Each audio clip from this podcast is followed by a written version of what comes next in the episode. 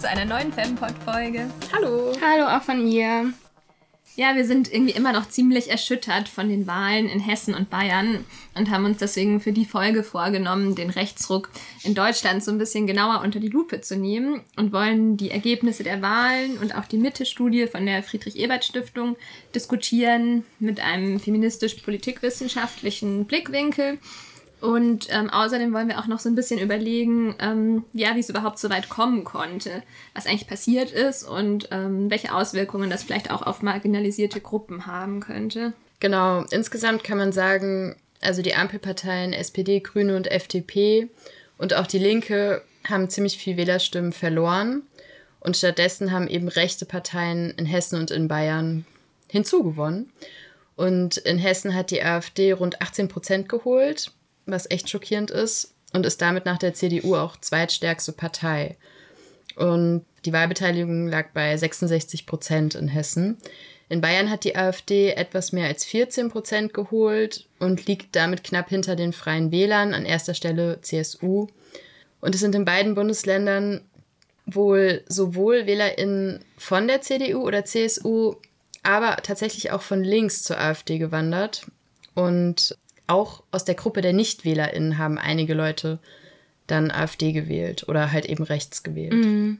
Genau, also in Hessen sind ja zum Beispiel leider die Linken einfach aus dem Landtag gefallen. Das ist ja. tatsächlich auch, ja, schon auch irgendwie sch schade, weil das das ja einzige westliche Bundesland, also westdeutsche Bundesland war, wo die Linke irgendwie mit drin gewesen ist im Landtag. Und genau, in Hessen war die CDU aber tatsächlich der eindeutige Gewinner der, der Wahl mit plus 7,6 Prozent ähm, Stimmen, die sozusagen die dazu gewonnen haben. Und genau auf Platz 2 AfD hat 5,7 Prozent dazu geholt.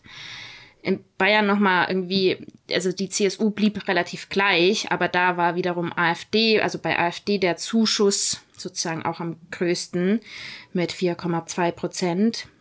Also ja, kann man auf jeden Fall von einem Rechtsruck hier sprechen an der Stelle. Also dass halt recht, rechte Parteien wie AfD und ja CDU, CSU, die ich schon auch irgendwie zu rechten Parteien zählen würde, deutlich dazu gewonnen haben. Ja. Und neu daran ist halt schon, dass die AfD jetzt auch in westlichen Bundesländern so stark vertreten ist. Mm, genau. Ja, genau. Und irgendjemand muss ja auch die rechten Parteien gewählt haben. Und offensichtlich sind es eben jetzt nicht nur Randgruppen, sondern ein großer Teil der Bevölkerung. Und ähm, genau, da würde ich gerne ein paar Ergebnisse von dieser vorhin schon erwähnten Mitte-Studie vorstellen, die vielleicht nochmal so ein klareres Bild geben, wie ja rechtsextreme Einstellungen eben auch in der Mitte der Gesellschaft vertreten sind. Die Studie heißt Die distanzierte Mitte, rechtsextreme und demokratiegefährdende Einstellungen 2022 und 2023. Und die Friedrich-Ebert-Stiftung gibt diese Studie schon seit 2006 jährlich in Auftrag und bezeichnet die Studie selbst so als Werkzeug, um Sollbruchstellen der Demokratie ausfindig zu machen. Damit man sich vielleicht ein bisschen was drunter vorstellen kann, wie diese Zahlen erhoben werden, sage ich ganz kurz was zum Design der Studie. Es handelt sich dabei um Telefonumfragen und es wurden über 2000 Interviews geführt ähm, mit Menschen, die sozusagen zufällig einfach über so Telefonlisten ausgewählt wurden. Also sowohl Festnetz als auch Handynummern wurden ähm, verwendet und auch ähm, wurde nach der Last Birthday Methode vorgegangen, damit man nicht nur zufällig die befragt, die eben viel zu Hause sind. Mhm. Und ähm, die Antworten konnten auf einer fünfstufigen Likert-Skala gegeben werden, von Stimme voll zu bis Stimme gar nicht zu. Genau, ich stelle ähm, einen Teil der Ergebnisse aus der Studie vor, weil die doch ziemlich umfangreich ist. Und was ähm, mich jetzt am meisten interessiert hat, war sozusagen die Zustimmung zu einem rechtsextremen Weltbild. Das wurde mit sechs Dimensionen erfasst. Und zwar waren die ähm, Dimensionen Befürwortung von einer Diktatur, Nationalchauvinismus, Verharmlosung des Nationalsozialismus, Fremdenfeindlichkeit, Antisemitismus und Sozialdarwinismus und diese sechs Komponenten sollen sozusagen ein manifest rechtsextremes Weltbild abbilden. Und wie in den Jahren zuvor ist es zwar schon so, dass die meisten Menschen diese ähm, Aussagen ablehnen, Aber ähm, einige Aussagen haben auch doch eine ziemlich hohe Zustimmung bekommen. Ich gebe mal ein paar Beispiele, mhm. weil es einfach wirklich deprimierend ist. Und zwar haben 40 Prozent der, also das war das am meisten zugestimmte Item, 40 Prozent der Aussage zugestimmt, wir sollten endlich wieder den Mut zu einem starken Nationalgefühl haben. Mhm. Und ungefähr jede vierte Person stimmt den folgenden Aussagen zu. Die Bundesrepublik ist durch die vielen Ausländer in einem gefährlichen Maß überfremdet und die Ausländer kommen nur hierher, um unseren Sozialstaat auszunutzen. Hm. Jeder vierte? Genau. Krass. Und ähm, 19 Prozent haben zugestimmt, was Deutschland jetzt braucht, ist eine einzige starke Partei, die der Volksgemeinschaft, die die Volksgemeinschaft insgesamt verkörpert. Hm. Also das sind schon heftige Aussagen, ja, ja, die irgendwie genau jetzt eben nicht nur extreme Menschen offensichtlich zustimmen, sondern jeder vierte bis 19 Prozent ist ja einfach auch eben, also muss ja die Mitte der Gesellschaft abbilden. Genau, also ich finde das halt wirklich hier an dieser Stelle nochmal betonenswert. Es geht um, ja, so die sogenannte Mitte. Ja. Also um normale Menschen, wenn man das so will. Ich hatte dazu auch nochmal nachgeschaut, dass bei solchen Umfragen voll oft der ganz extreme Rand gar nicht erreicht wird, mhm. weil die Leute sofort auflegen, ja. wenn man sagt, wir kommen von der Stiftung, ja, wir wollen eine ja. Umfrage mhm. machen. Das heißt, die ganz, ganz schlimmen Menschen ja, haben gar nicht antworten noch nicht mal. Sind da gar nicht dabei. ja. Plus, wahrscheinlich äh, antworten ja auch meistens dann Menschen doch auch so ein bisschen sozial erwünscht. Ja. Und wenn das schon die mhm. abgeschwächte Version ist, Boah. will man sich nicht vorstellen, was vielleicht ja tatsächlich, tatsächlich dann los, los ist. Mhm. Was auch noch ganz interessant war, fand ich, dass es tatsächlich wenig Unterschiede zwischen Frauen und Männern gegeben mhm. hat. Signifikant war nur, dass Männer noch mehr zum Antisemitismus tendieren als Frauen und andererseits Frauen ähm, etwas mehr Zustimmung zu so ausländerfeindlichen Aussagen getroffen haben, während Männer mehr sich dem Nationalchauvinismus hm. zugetan fühlen. Schön. Was ja wahrscheinlich auch ganz gut zu so Geschlechterstereotypen mhm. passt und zu so einem patriarchalen Weltbild.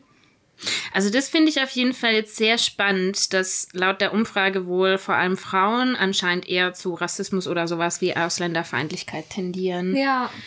Wobei ich da schon mal vorwegnehmen kann, dass wesentlich mehr Männer die AfD mhm. wählen als Frauen. Also ich gehe da gleich nochmal drauf ein. Mhm. Und diese ja, großen rassistischen und antisemitischen Anschläge, die wir so in den letzten Jahren erlebt haben, ich sag mal Hanau und Halle, mm. die waren ja natürlich auch von Männern begangen worden. Also mm. vielleicht, ich weiß nicht, ob sich der Rassismus dann bei Frauen anders äußert oder ob der ja eher eine Einstellung ist und jetzt nicht eine Handlung in Taten sich so zeigt. Ja. Ja, ja, das wurde auch in der Studie nochmal so speziell erhoben, also nochmal so eine Unterkategorie von so einem rechtsextremen Weltbild, nämlich die gruppenbezogene Menschlich Menschenfeindlichkeit. Und da wurde eben nach Hetero- und Cis-Sexismus gefragt, nach Rassismus, Antisemitismus und Klassismus. Und da hat man auch gesehen, dass Männer, also dass insgesamt mehr Menschen zustimmen, auch mehr mit so stimme ich teils, teils zu als mhm. in den mhm. Vorjahren. Mhm. Und auch Männer all diesen Aussagen mehr zugestimmt haben, außer eben auch nochmal bei ähm, rassistischen Items, da haben Frauen ein kleines bisschen häufiger zugestimmt. Und was du vorhin meintest, Julia, mit diesem, dass Frauen vielleicht das anders zeigen als Männer, ich finde, das passt ja auch ganz gut zu so einem rechtsextremen oder konservativen Weltbild, dass mhm. Frauen eben nicht aggressiv nach außen konfrontativ sind, weil deren Rolle ja irgendwie auch nicht die Straßenkämpferin ist, mhm. sondern eben mhm. Ehefrau und mhm. Mutter, die vielleicht dann die Fürsorgen den, genau denjenigen für den Kampf stärkt, der dann mhm. aber die Gewalt nach außen richtet. Mhm.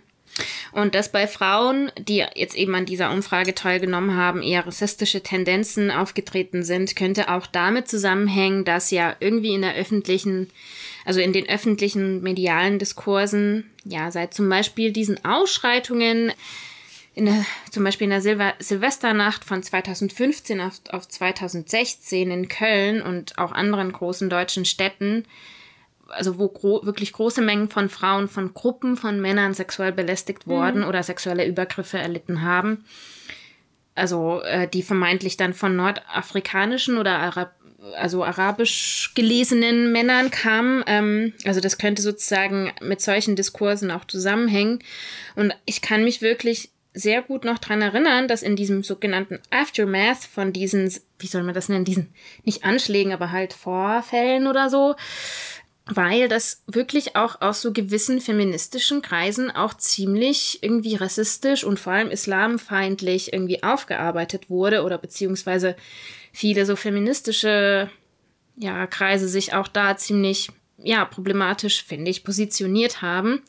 Und eben das Problematische bei diesem ganzen Diskurs war ja, dass dann erstens so die ja, Opfer oder Betroffenen von diesen sexuellen Belästigungen eher als weiße europäische Frauen ähm, geframed wurden, was nicht unbedingt stimmt. Und gleichzeitig dann, dann halt ein solches Verhalten wieder mit der vermeintlichen Migrationsgeschichte der für Täter, also der Täter verknüpft wurde. Obwohl wir zum Beispiel auch schon in der Männlichkeitsfolge gesagt haben, dass er mit sowas wie so einer toxischen Maskulinität mhm. oder Maskulinität allgemein zusammenhängt. Weil man braucht sich ja wirklich andererseits nur die Zahlen zu irgendwie Opfern von sexueller Gewalt oder so bei Oktoberfest irgendwie anzuschauen, um dann halt zu sehen, dass leider sexuelle Belästigungen auch durchaus hier im deutschen Raum von so, keine Ahnung, weißen Kartoffeln irgendwie ja. im Zusammenhang mit Alkohol auch ähm, vorkommen. Ja, und wir wissen natürlich auch, dass diese Angst vor dem Fremden nachts auf der Straße statistisch gesehen eben nicht so super rational ist, weil am häufigsten erleben Frauen und Kinder Gewalt in ihrem eigenen Zuhause. Aber trotzdem prägt so ein Mythos dann ja auch die Emotionen von Menschen und diese Angst wird ja auch aktiv geschürt von Parteien wie der AfD mhm. oder auch von der CDU. Ja, das ist ja auch so ein populistisches Narrativ, mhm. das ganz wichtig ist, um Wähler und vielleicht auch vor allem Wählerinnen auch zu emotionalisieren. Also so dieses unsere Frauen, unsere Kinder sind mhm. in Gefahr. Das findet man, finde ich ja auch ganz arg in so antisemitischen Verschwörungstheorien, mhm. dass JüdInnen oder die Finanzelite mhm. Kinder missbraucht oder Blut von Kindern trinkt. Ja. Also gerade finde ich sehr auffällig, dass eben so Themen wie Kindesmord, Pädophilie oder auch mhm. Tierschutz ja oft so Kernthemen von rechtsextremen mhm. Gruppen oder zum Beispiel auch so Facebook-Gruppen oder Mütterstammtischen oder sowas sind. Ja, voll. Was aber auch hiermit durchaus zusammenhängen könnte, ist, dass laut einigen so intersektionalen Studien oder wie beispielsweise auch laut der US-amerikanischen Soziologin Patricia Hill Collins irgendwie schwarze Männer, also sie hat jetzt ihre Studien eher im US-amerikanischen Raum geführt, aber dass vor allem so schwarze Männer ebenfalls tatsächlich sexualisiert werden, also zu sozusagen Frauen dazu ja. in, in der westlichen mhm. ähm, Gesellschaft und Kultur. Also ihr zufolge werden rassifizierte Männer ebenso häufig irgendwie sexualisiert, indem sie halt so als so animalische Menschen, die ihren so Sexualtrieben komplett ausgesetzt sind, irgendwie dargestellt, dem dann halt ein so ein sicherer, zivilisierter und starker weiser Mann irgendwie gegenüber als Schützer der weißen Frauen dann halt dargestellt wird. Und ich denke, dass dieses Narrativ auch bestimmt bei dieser Mittelstudie dann bei den Antworten der Frauen eine Rolle vielleicht gespielt hat. Ja, und ich finde, wenn man das alles so hört, dann ist es ja schon sozusagen für uns wirklich bedrückend, aber ich finde, dann ist ja auch nochmal krass, sich vorzustellen, was diese Entwicklungen auch für marginalisierte Gruppen ähm, bedeuten, mhm. die wirklich äh, ja sicher und frei in Deutschland leben wollen. Mhm. Und ich fand das auch, hat sich auch in den Medien wiedergespiegelt. Ich habe im Anschluss an die Wahlen und auch im Anschluss an die Berichterstattung jetzt zum Nahostkonflikt mehrere Artikel von zum Beispiel schwarzen Frauen, also zum Beispiel der Kommentar von Merit Weber auf Z oder auch von JüdInnen, zum Beispiel diese Chefredakteurin Deborah Mittelhoff, gelesen, die eben überlegen, Deutschland zu verlassen, mhm. weil sie sich hier nicht mehr sicher fühlen. Mhm. Und dazu gibt es auch guten Grund. Also mhm. einerseits, wenn man eben diese Mitte-Studie anguckt, mhm. aber auch, wenn man sich die Erkenntnisse von der Studie Being Black in the EU anschaut, ähm, die im Oktober veröffentlicht wurde, da wurden ähm, Menschen, die afrikanischer Herkunft sind, in der ähm, EU befragt, wie es ihnen dort geht und wie sicher sie sich fühlen. Und ja, die Ergebnisse waren ziemlich niederschmetternd, weil 45 Prozent der Befragten angegeben haben, dass sie in den letzten fünf Jahren Opfer von Rassismus geworden sind. Das war der Durchschnitt. In Deutschland und hm. Österreich lag der Wert aber bei über 70 Prozent. ach, krass. Also das spiegelt, finde ich, schon auch nochmal wieder, dass eben diese Einstellungen auch in Taten sich wiederfinden. Ja. Mhm. Und ähm, genau 30 Prozent haben im Durchschnitt in der ganzen EU angegeben, dass sie Opfer von rassistisch motivierten Übergriffen geworden sind. Und was ich da interessant fand, war, dass eben vor allem auch junge Frauen und Menschen mit Hochschulbildung und mit erkennbar religiöser Kleidung am meisten betroffen waren. Mhm. Und auch, dass das diskriminierende Profiling wieder zugenommen hat, dass ähm, viele auch im Arbeitsplatz oder bei der Suche nach Wohnungen mhm. diskriminiert waren und dass eben auch ähm, genau ähm, Jugendliche afrikanischer Herkunft die Schule dreimal so häufig verlassen ohne einen Abschluss mhm. als ähm, Jugendliche allgemein. Mhm. Ja, und das zeigt ja schon, dass die Lebensumstände für Menschen, zum Beispiel, die schwarz sind, einfach in Deutschland und in der EU nicht mm. besonders sicher sind. Ja, voll. Ja.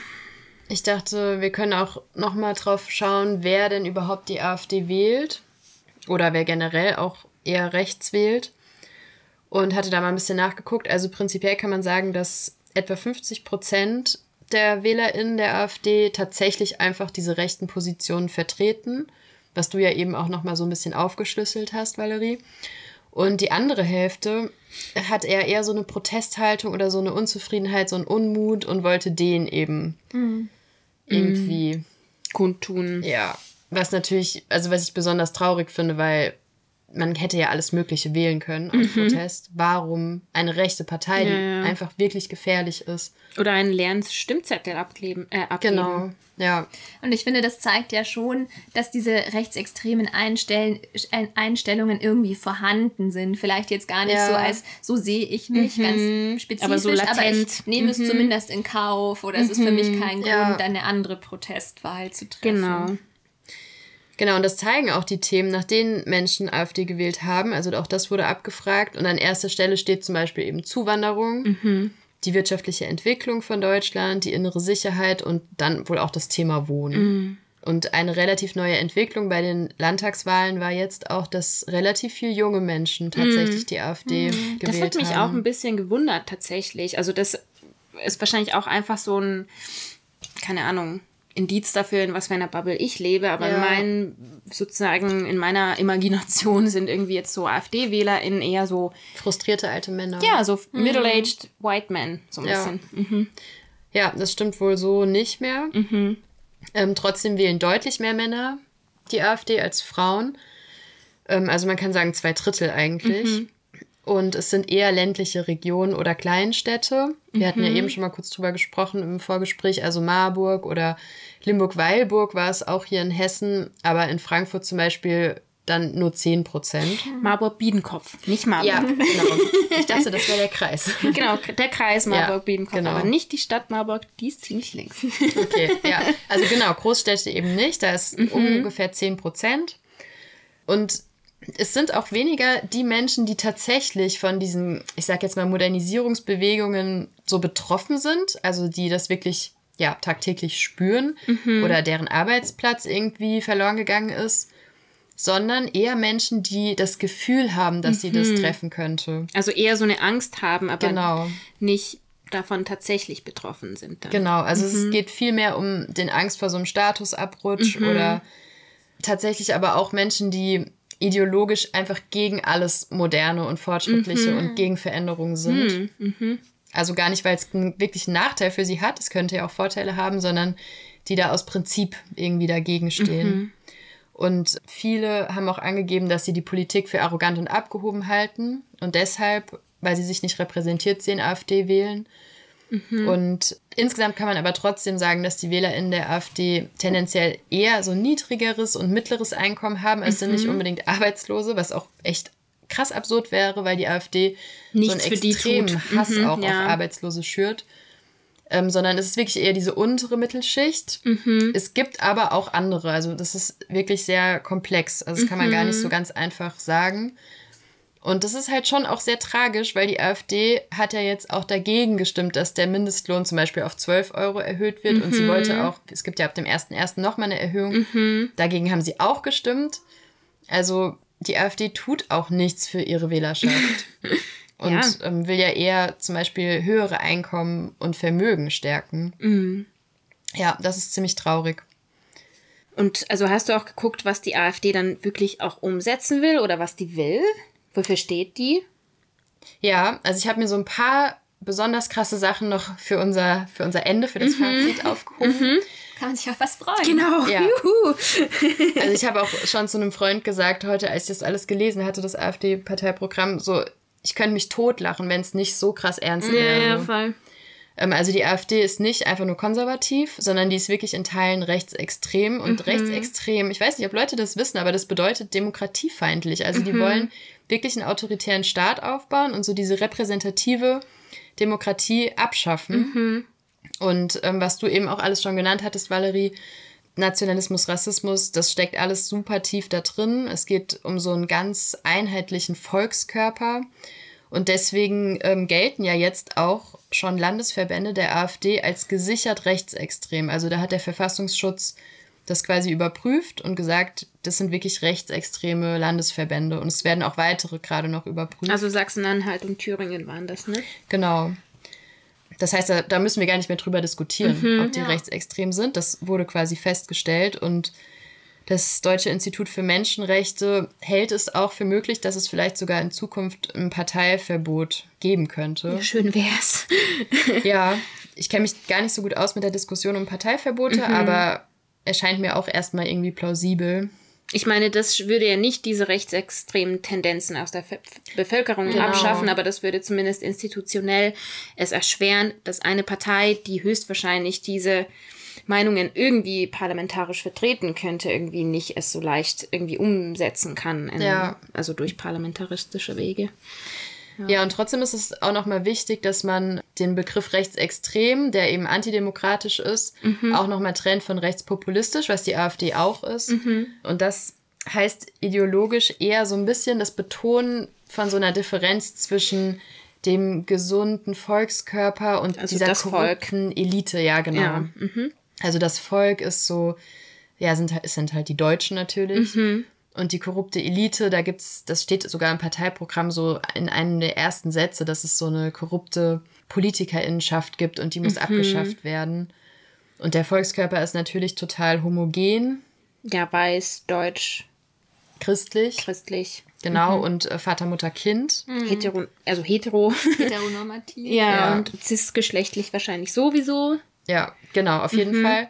Und dieser rechtspopulistische Flügel, der ist aber nicht per se antidemokratisch. Also da ist auch tatsächlich ist der Rassismus wird da verbal so ein bisschen abgeschwächt. Also man Kulturunterschiede. Genau, mhm. man bezieht sich nicht auf Gene oder Biologie oder mhm. Rassen.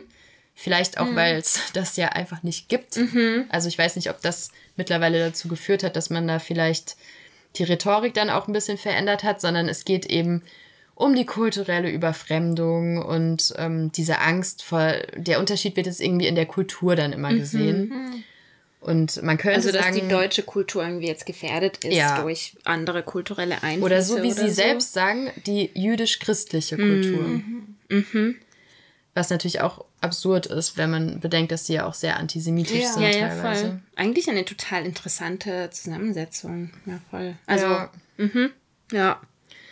Ja, also genau, man könnte sagen, das ist kultureller Rassismus, aber es ist natürlich auch einfach äh, Rassismus in einer anderen Rhetorik. Und sowas wie Minderheitenschutz spielt für die AfD überhaupt keine Rolle. Ich glaube, die würden sich fast wahrscheinlich selbst als mittlerweile eine gefährdete Minderheit irgendwie verstehen, ne? Ja. Also so stellen die das ja so ein Diese bisschen typische da. Opferrolle. Mhm. Also ich würde es halt auch deswegen voll spannend noch äh, finden, in dieser Folge noch so ein paar Ansätze aus so der politischen Theorie vorzustellen, mit dem man halt diese ganze Entwicklung so ein bisschen für sich vielleicht einordnen und erklären kann.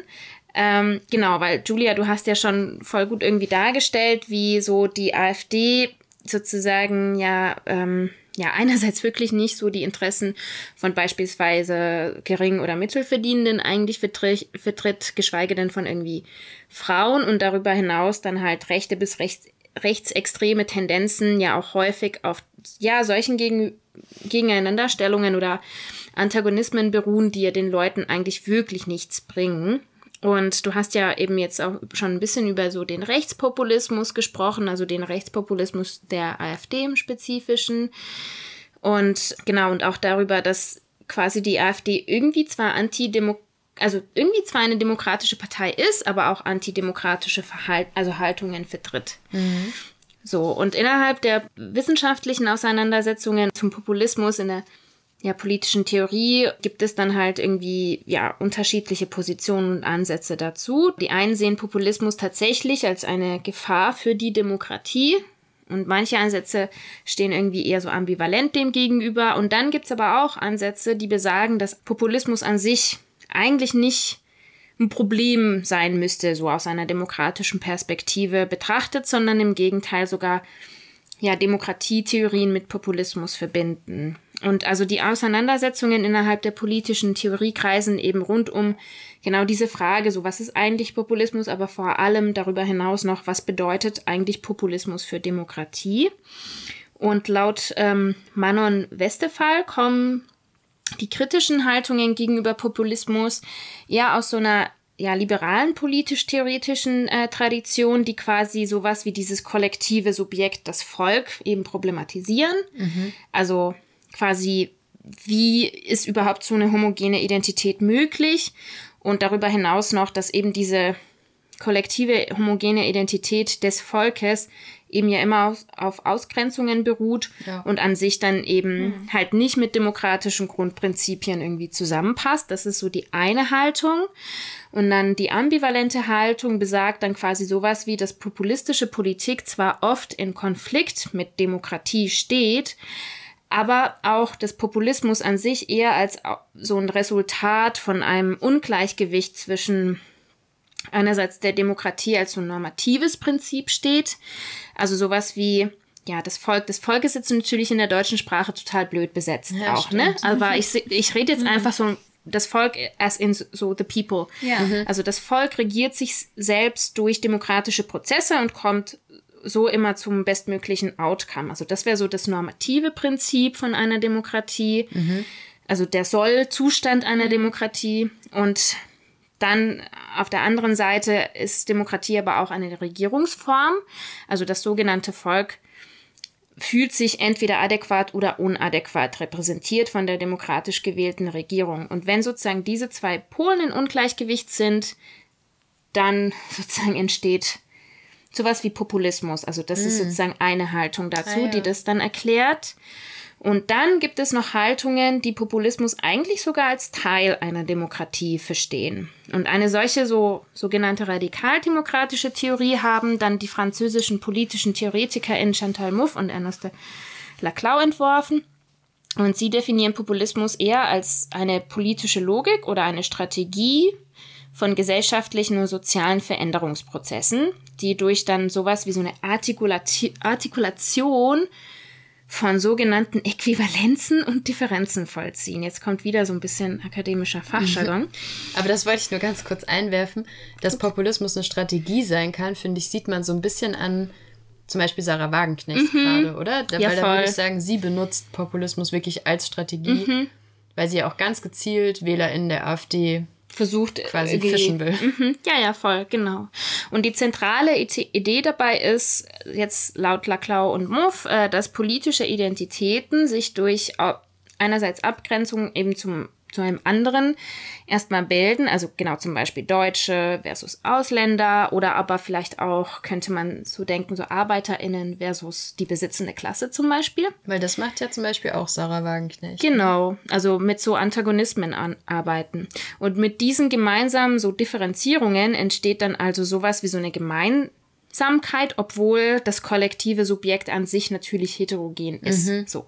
Und laut Laclau und Muff werden dann diese unterschiedlichen heterogenen Elemente oder Teile dieser kollektiven politischen Identität in eine Beziehung erstmal so miteinander gebracht und erlangen so an eine identitätsstiftende Äquivalenz. Mhm.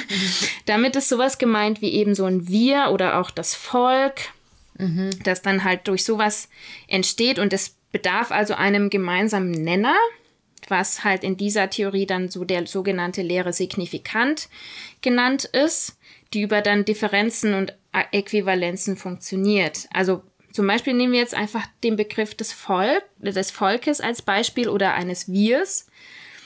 Das ist ja erstmal ein leerer Begriff. Da mhm. passt alles Mögliche rein. Ähm, der so dann halt irgendwie eben von verschiedenen Bedeutungen, die sogar widersprüchlich sein können, aufgeladen werden kann. Und wenn man dann halt an die AfD denkt, die arbeiten sehr häufig und gerade rechtspopulistische Parteien eh über ein gemeinsames Feindbild. Und bei der AfD kann das ja eben sowas wie der Ausländer sein, der erstmal eine heterogene Gruppe an Menschen anspricht, die einerseits skeptisch gegenüber Einwanderung sind oder aber eben von diesen Ängsten, die du schon angesprochen hast, Julia, wie Verlust von Arbeitsplätzen oder ähnliches irgendwie sich betroffen fühlen. Und diese können dann unter diesem gemeinsamen Feindbild der zugleich faulen und arbeitslosen Ausländern, die aber auch unsere Arbeitsplätze klauen, mhm. irgendwie zusammenkommen. Mhm. Und irgendwie oder sowas wie, keine Ahnung, jetzt hast du auch Sarah Wagenknecht angesprochen, die hat ja dieses Bild von diesen linksliberalen Lifestyle-linken Hipstern, ah, ja. die irgendwie, keine Ahnung, was weiß ich, so gleichzeitig faul und arbeitslos sind, aber gleichzeitig irgendwie auch eine kulturelle Elite bilden. Mhm. Naja, auf jeden Fall durch diese leeren Sammelbegriffe, irgendwie das Volk oder der Ausländer, können dann halt so populistische Parteien dann in ihrer Rhetorik, ihrer politischen Strategie und in ihren Diskursen dann an politische Hegemonien dann ähm, kommen, sozusagen, mhm. laut dieser Theorie zumindest jetzt. Genau, und äh, irgendwie der, der, der Punkt, den ich eigentlich aber hier noch machen wollte, ist, dass ich diese Ansätze super irgendwie hilfreich finde, um so ein bisschen so für sich diese ganzen Entwicklungen auch vielleicht so einzuordnen. Können wir die Ansätze nochmal kurz wiederholen? Also es gibt den einen, dass es einfach Teil von Demokratie ist. Genau, das war jetzt dieser radikaldemokratische Ansatz genau. von Laclau Muff zum Beispiel. Und dann gibt es halt diesen eher so liberalen Ansatz, der besagt, so Populismus ist an sich demokratiefeindlich, weil es eben auf so einem homogenen, mhm. einheitlichen Subjekt wie das Volk beruht. Und das mhm. funktioniert notwendigerweise durch Ab Abgrenzung von bestimmten Gruppen und das an sich verhindert Demokratie. Ja oder demokratische Teilhabe.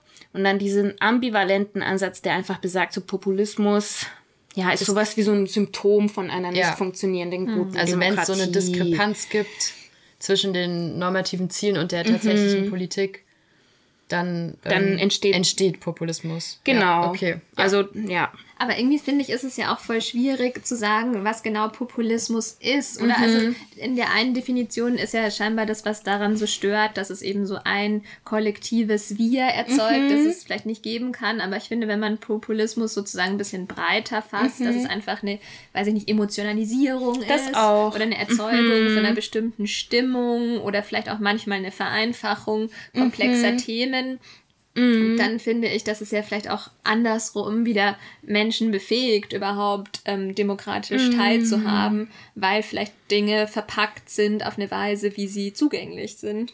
Ja, genau. Also ich würde halt an dieser Stelle jetzt auch irgendwie nicht den Punkt machen wollen, so hahaha, schaut irgendwie euch die lächerlichen AfD-WählerInnen an, die jetzt irgendwie so mhm. dumm sind, dass sie halt in diese Masche irgendwie gehen, sondern äh, also wenn man jetzt nach Laclau und Muff irgendwie das jetzt denken will, dann ist eigentlich sowas wie so eine Gegeneinandersetzung und halt so das Bilden von politischen geteilten Identitäten einfach Teil von einem demokratischen auch Prozess. Und ich meine, zumindest so weit würde ich auch mitgehen, dass ich zumindest auch sehen würde, dass Teil von einem demokratischen Prozess ja auch eben so Antagonismen, Bedeutungskämpfe und generell Streit eigentlich sind. Genau, und was du auch, Valerie, eben auch meintest, so, ich finde dann halt das auch gefährlich, irgendwie anfangen zu denken, so, ja, es gibt so die guten Wähler, die sind immer voll aufgeklärt, rational und vernünftig und irgendwie wissen alles und mhm. machen dann so ihre Entscheidungen. Und dann gibt's halt so die Dummen, die Ungebildeten und die Ignoranten und die wählen dann halt so rein ja. emotional, weil, also zum Beispiel ich muss auch gestehen, ich mache viele politische Entscheidungen mhm. ja auch emotional, weil Politik nun mal emotional ist. Das macht ja auch was mit uns, wenn wir zum Beispiel über Rechtsextremismus einfach reden, weil es aus Gründen ja, furchtbar ist. Keine Ahnung, genau. Ja.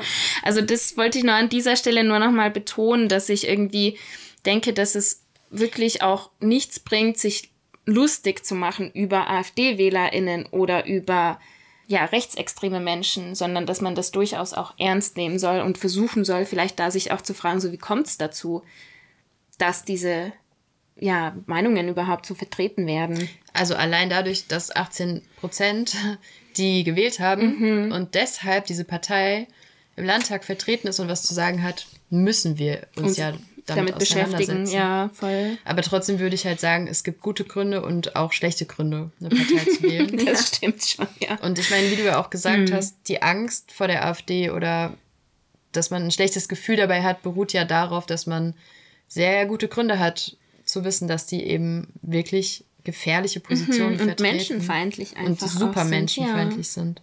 Und ich glaube auch, dass also ich würde auch immer für sowas plädieren, wie dass wir irgendwie mehr gucken müssen, dass wir irgendwie keine Ahnung irgendwie politische Bildungsarbeit oder sowas besser vertreten können oder so. Ja.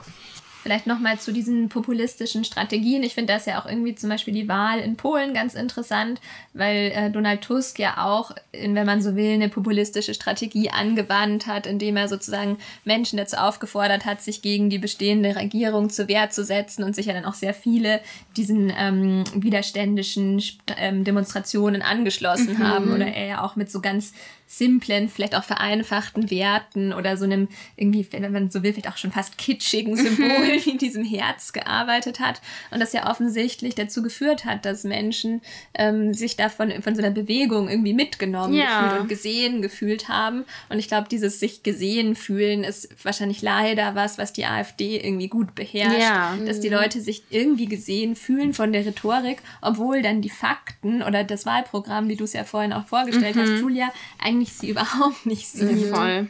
Ja, genau. Und ich meine, es gibt ja auch viele andere so linke populistische Strategien, die zumindest für einen Moment sehr erfolgreich waren, wie zum Beispiel in Spanien Podemos oder in Griechenland Syriza.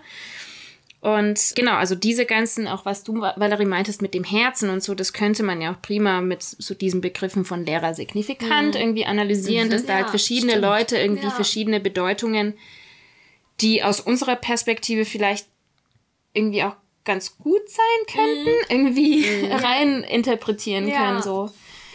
Mm, und was ich aber noch vielleicht generell in Bezug auf jetzt diesen Rechtsruck, wo halt, wozu ja sowas wie so Rechtsextremismus einerseits, der offensichtlich leider in, in, in der Mitte hier in unserer Gesellschaft vertreten ist und halt auch Rechtspopulismus, die ich übrigens irgendwie auch miteinander verwandt sehen würde, sagen will, ist, dass die AfD es ja schon auch leider ganz gut schafft, die politischen Diskurse insgesamt nach rechts zu verlagern, weil man braucht sich ja wirklich nur zum Beispiel die Diskussion rund um das Asylpaket der Regierung mhm. anzuschauen, die Abschiebungen von Geflüchteten enorm erleichtern soll, wo sich zum Glück ja jetzt so ein bisschen zumindest, soweit ich weiß, die Grünen dagegen gestellt haben. Oder halt dieses Spiegel-Interview mit Scholz am 20.10., wo auf dem Cover von, vom Spiegel wirklich sein Zitat wir müssen, müssen endlich mit einem großen Stil abschieben mhm. steht. Mhm. So, das war ziemlich zermürbend, das auch so nach der Landtagswahl irgendwie hier in Hessen irgendwie zu, mhm. zu lesen, so. Und ehrlich gesagt macht mir sowas fast am meisten Sorgen, wenn tatsächlich sowas wie der Bundeskanzler solche harten Sätze raushaut in die Öffentlichkeit, weil er ja wirklich eigentlich sowas wie die Mehrheit der ja, der wahlberechtigten Bevölkerung hier in Deutschland eigentlich repräsentiert. Also das finde ja. ich sehr, sehr besorgniserregend. Ich finde es auch frustrierend, dass diese Parteien dann quasi auch so ein bisschen wie so ein billiger Abklatsch der AfD mhm, auftreten. Mhm, da mitspielen irgendwie. Statt einfach mhm. eine richtig gute Position dagegen zu setzen und mit einfachen Punkten, meinetwegen mit komischen Symbolen, ähm, ja. da einfach wirklich eine ganz andere Position stark zu vertreten. Mhm. Das ist so traurig. Und ich glaube, dass sich vielleicht sogar dieses Thema Menschenfeindlichkeit irgendwie auch dazu eignen könnte, so ein Wir-Gefühl zu erzeugen. Ja, ja. Also ich glaube, wenn sie sozusagen die anderen Parteien argumentativ gut irgendwie klar machen könnten, dass man sozusagen nicht alleine gewinnen kann, zum mhm. Beispiel eben wegen sowas wie Fachkräftemangel mhm. oder irgendwie ne, demografischer ja. Wandel. Ich glaube, damit könnte man schon auch so ein Momentum erzeugen, dass Menschen sich auch wieder mehr gesehen fühlen, weil sie irgendwo dazugehören wollen. Mhm. Aber stattdessen, genau, wird irgendwie mehr auf dieser Spaltung jetzt aufgebaut, auch von mhm. anderen Parteien und ja. irgendwie versucht, die Menschen darüber an sich zu binden. Vor allem dass mit, sie irgendwie mhm. dann besser sind. Vor allem mit der Spaltung zwischen innen und außen, ne? Ja. Weil man könnte ja schon auch durchaus vielleicht aus so einer linken Perspektive auch argumentieren, so genau gewisse Spaltungen darf es vielleicht auch sein, zwischen sowas wie, keine Ahnung, oben und unten, wenn man so will, mhm. oder was auch immer, aber halt so dieses Innen und Außen mhm. ist ja mhm. die Spaltung, mit der AfD halt spielt. Ja. So. Ich glaube, ich fände es ganz cool, wenn wir nochmal so ein bisschen zusammenfassen, was dieser Rechtsruck ja vielleicht bedeutet oder eben das Erstarken der AfD. Und ich glaube, eine Sache haben wir ja schon festgehalten, also rechtsextreme Parteien bedeuten, dass die Demokratie einfach in Gefahr ist. Was ja übrigens auch so ein verrückter Gedanke ist, dass die eigentlich demokratisch an die Macht kommen, mhm. um dann die Demokratie abzuschaffen. Also jetzt, ja, okay, ja. jetzt mal so ein bisschen weit gegriffen, aber ich meine, ist jetzt nicht sowas, was nicht geschichtlich schon mal passiert ähm, wäre. Und vor ja. allem, ich finde auch in Polen und Ungarn sieht man ja auch, mhm. wie das eben ja eher so ein bisschen leise funktioniert. Mhm. Ne? Also wenn Subtil. dann ja. irgendwie die Gewaltenteilung nicht mehr da ist mhm. und nach und nach Personen da ersetzt werden und so. Ja, und mhm. darauf arbeitet die AfD ja auch relativ offen hin. Ich musste gerade an so eine Rede von Höcke denken, wo er ja auch sowas, so eine Phase, wie irgendwie Vorbürgerkriegsphase oder so mhm. genannt hat, in der wir Krass. uns gerade befinden und auch irgendwie so subversive Botschaften sozusagen Boah. ausgesandt hat und sowas gesagt hat wie, wir werden uns erkennen und wir ah, werden, wenn es soweit ist, wissen, wer auf welcher Seite Boah, steht ja, und so. Stimmt. Also das finde ich ist ja schon, also spielt ja schon mit so einer Fantasie der Machtergreifung. Ja, ja, voll. Tag so einer Revolution oder was ja. auch immer, ja. Ja, genau. Also das ist so die eine Sache, die einfach extrem besorgniserregend ist und ich glaube, die auch wirklich unterschätzt wird. Mhm. Ähm, und natürlich, nächster Punkt, also Queerfeindlichkeit, die steigt jetzt schon nachweisbar mhm. in Deutschland. Das fand ich auch so krass während der ähm, während dem Wahlkampf in Bayern. Also hier in Hessen ist mir gar nicht so stark aufgefallen, aber ich war irgendwie in München und da gab es ganz viele Plakate von der AfD, die tatsächlich mit so Pseudotrans-Personen, also so auf den Bildern geworben haben und dann eben so genau dieses Frühsexualisierung unserer Boah, Kinder. Also was, wo ich auch gedacht habe, das wäre, glaube ich, vor einigen Jahren wären diese Schilder nicht hängen geblieben. Nee. Und die hingen aber auf Höhe, wo man sie problemlos hätte abreißen oh. können. Das ja, fand ich war schon nochmal, also spiegelt das irgendwie wieder. Mhm weil genau das steht auch im Wahlprogramm. Also die AfD betont ständig da den Wert der traditionellen, traditionellen Familie mit Vater, mhm. Mutter und möglichst vielen deutschen Kindern. Oh. Also schreiben sie wirklich immer wieder, wie wichtig das ist, dass wir groß, deutsche Großfamilien haben und so. Und gleichzeitig warnen sie dann eben vor der sogenannten Frühsexualisierung, die es halt wissenschaftlich einfach nicht das? gibt. ja.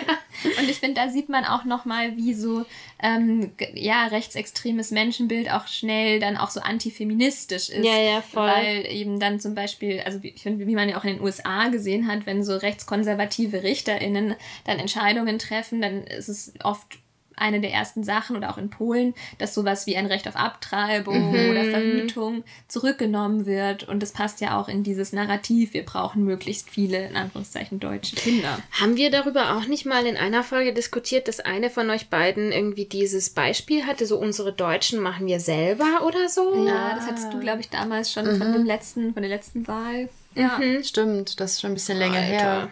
Ja. Genau, was, was ich jetzt noch gefunden hatte, war, genau, also gegen Abtreibung ist die AfD auf jeden Fall. Mhm. Stattdessen wollen sie eine Willkommenskultur für Ungeborene. Meine Fresse. Sorry, ähm, aber nee. Waren aber gegen die Kindergrundsicherung. Ja, das muss man sich halt auch angucken. Mhm. Und Bürgergelderhöhung wollten sie natürlich auch nicht, mhm. wobei man genau weiß, statistisch gesehen, dass enorm viele Kinder und Jugendliche ja in, ähm, auch mhm. im Bürgergeld drin sind, in mhm. Bürgergeldfamilien.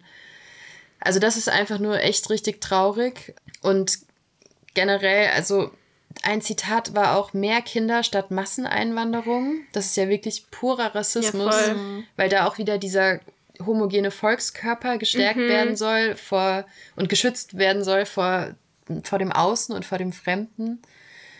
Und ähm, was ich auch so aus feministischer Sicht noch krass fand, war dieser Satz im Wahlprogramm Diskriminierung der Vollzeitmütter stoppen. Meine Güte, die sind ja bestimmt nicht für sowas wie, keine Ahnung, keine Ahnung, Kita-Plätze oder was auch immer. Nee, genau. Nee. Darum geht es eben, dass ähm, diese ganze Care-Arbeit im Wahlprogramm äh, wird halt total hochgelobt mhm. und soll finanziell irgendwie noch ausgeglichen werden mhm. und so. Aber es läuft darauf hinaus, dass Menschen das privat machen sollen ja. und dass Menschen unbedingt auch ihre Angehörigen pflegen sollen mhm. und ähm, Frauen halt eben wieder zu Hause bleiben als Mütter und sowas. Und das finde ich ist ja auch einfach genau dieses ähm, nationalsozialistische Mutter- und Frauenbild, mhm, dass Frauen ja damals auch irgendwie so, oder viele Frauen ja so krasse Hitler-Fans waren, mhm. weil irgendwie ihre Rolle aufgewertet mhm, mhm, wurde. Dann irgendwie so Frauen, die extrem viele Kinder bekommen haben, haben ja auch dann zum Teil dieses ähm, Verdienstkreuz Stimmt. bekommen, dieses Mutterkreuz hieß das, glaube ich. Und ich finde, das ist ja schon auch spannend, weil das stimmt ja auch, dass Vollzeit berufstätige Mütter irgendwie diskriminiert mhm. sind und dass aber die Lösung halt genau aus feministischer Perspektive nicht da drin liegen sollte, sie noch mehr abhängig von mhm. ihren Partnern zu machen mhm. und irgendwie in den privaten Haushalt zu verbannen. Und ich meine, dieses, dass man halt dann so Mütter, die voll viele Kinder haben, mit irgendwelchen speziellen Gesten irgendwie äh, belohnt, hat für mich sowas ähnliches wie in der Corona-Pandemie, dass man halt Pflegekräfte applaudiert, mhm. anstatt wirklich was zu machen, ja, was ihre Situation entlastet. Ja. Genau. Also, Egal, ob man jetzt sogenannte Vollzeitmutter ist oder Arbeitende. Ja, vor allem, wenn du Frauen, die viele Kinder haben, hochlobst und belohnst, aber Frauen, die gar keine Kinder mhm. haben, dann schämst, mhm. dann bist du einfach frauenfeindlich. Ja, ja, genau. So einfach ist das. Mhm. Ja. Genau, dieser ganze Aspekt über Rassismus muss man eigentlich nicht mehr sprechen. Also die AfD ist ja offen rassistisch. Mhm. Ein anderer Aspekt, den ich mir noch so gedacht hatte, war, dass ich echt glaube, dass wenn die AfD mehr zu sagen hätte, unsere Wirtschaft einfach zusammenbrechen würde, weil Reiche sollen entlastet werden, mhm. der Sozialstaat wird abgebaut, ähm, der Mindestlohn würde nicht steigen. Also das heißt, dass einfach die Kaufkraft mhm. der meisten Menschen zusammenbrechen würde. Außerdem, wenn es keine Migration mehr gibt, dann mhm. fehlen einfach auch in Zukunft und jetzt schon Arbeitskräfte. Mhm. Unternehmen würden wahrscheinlich abwandern, weil sie hier mhm. eben keine Arbeitskräfte mehr mhm. finden. Und wenn alle Frauen jetzt auch zu Hause bleiben und nicht mehr arbeiten, also es macht ja überhaupt keinen Sinn. Ja. Und ich meine, das sind ja nicht, einfach irgendwelche Kinder, die gezeugt werden sollten, sondern die soll, sollen ja so von weißen deutschen Männern ja. entstehen. Ne? Ja. Also das spielt da ja auch noch rein. So.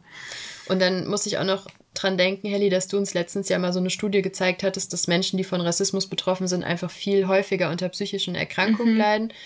Und dann dachte ich auch, meine Güte, mit der Queerfeindlichkeit und dem Rassismus, mhm. also so viele Menschen würden einfach kaputt gehen ja, psychisch. Ja. Oder halt wegziehen, wie halt Valerie auch Oder schon irgendwie die, ne, aus dieser EU-Studie irgendwie.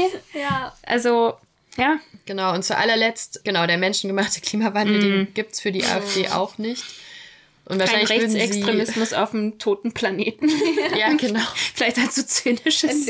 Also das ist ja wirklich, das löst sich alles. Also auch viele Kinder macht ja dann auch keinen Sinn ja. mehr, wenn die keine Zukunft haben. Das ist ein sehr schönes Schlusswort. Das ist auf jeden Fall, glaube ich, eine unserer deprimierendsten Folgen. Aber vielleicht, ich glaube, ich will das nicht in so einer deprimierenden Note enden lassen, sondern ich glaube, irgendwie noch ist das Spiel ja nicht verloren wir können ja trotzdem das zum stimmt. Beispiel wirklich alle immer dann halt uns überlegen, so das ist nicht wurscht, ob wir wählen oder nicht. Ja. Das zeigt uns das ja auch.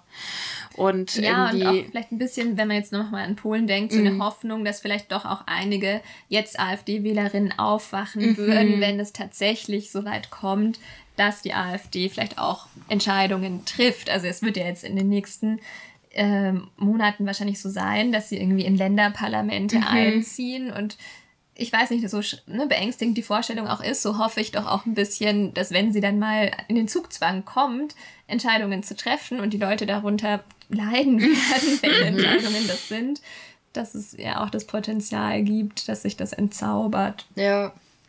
Ja, und ich meine irgendwie andererseits, ich finde immer so den Satz ganz äh, irgendwie tröstend, wo es Macht gibt, gibt es auch immer Gegenmacht. Und ich meine, die AfD versteht sich wahrscheinlich als irgendeine Art von Gegenmacht, aber ich meine, wir sind ja auch eine Gegenmacht. So. Ja. Also wir sind nicht egal, die wir halt das in Frage stellen, wofür so rechte Tendenzen irgendwie stehen.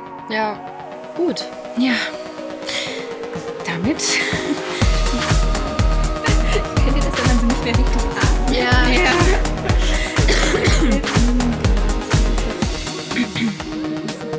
Being black in the die Ergebnisse aus der Studie Being Black in the EU, oder? Mhm. Ja.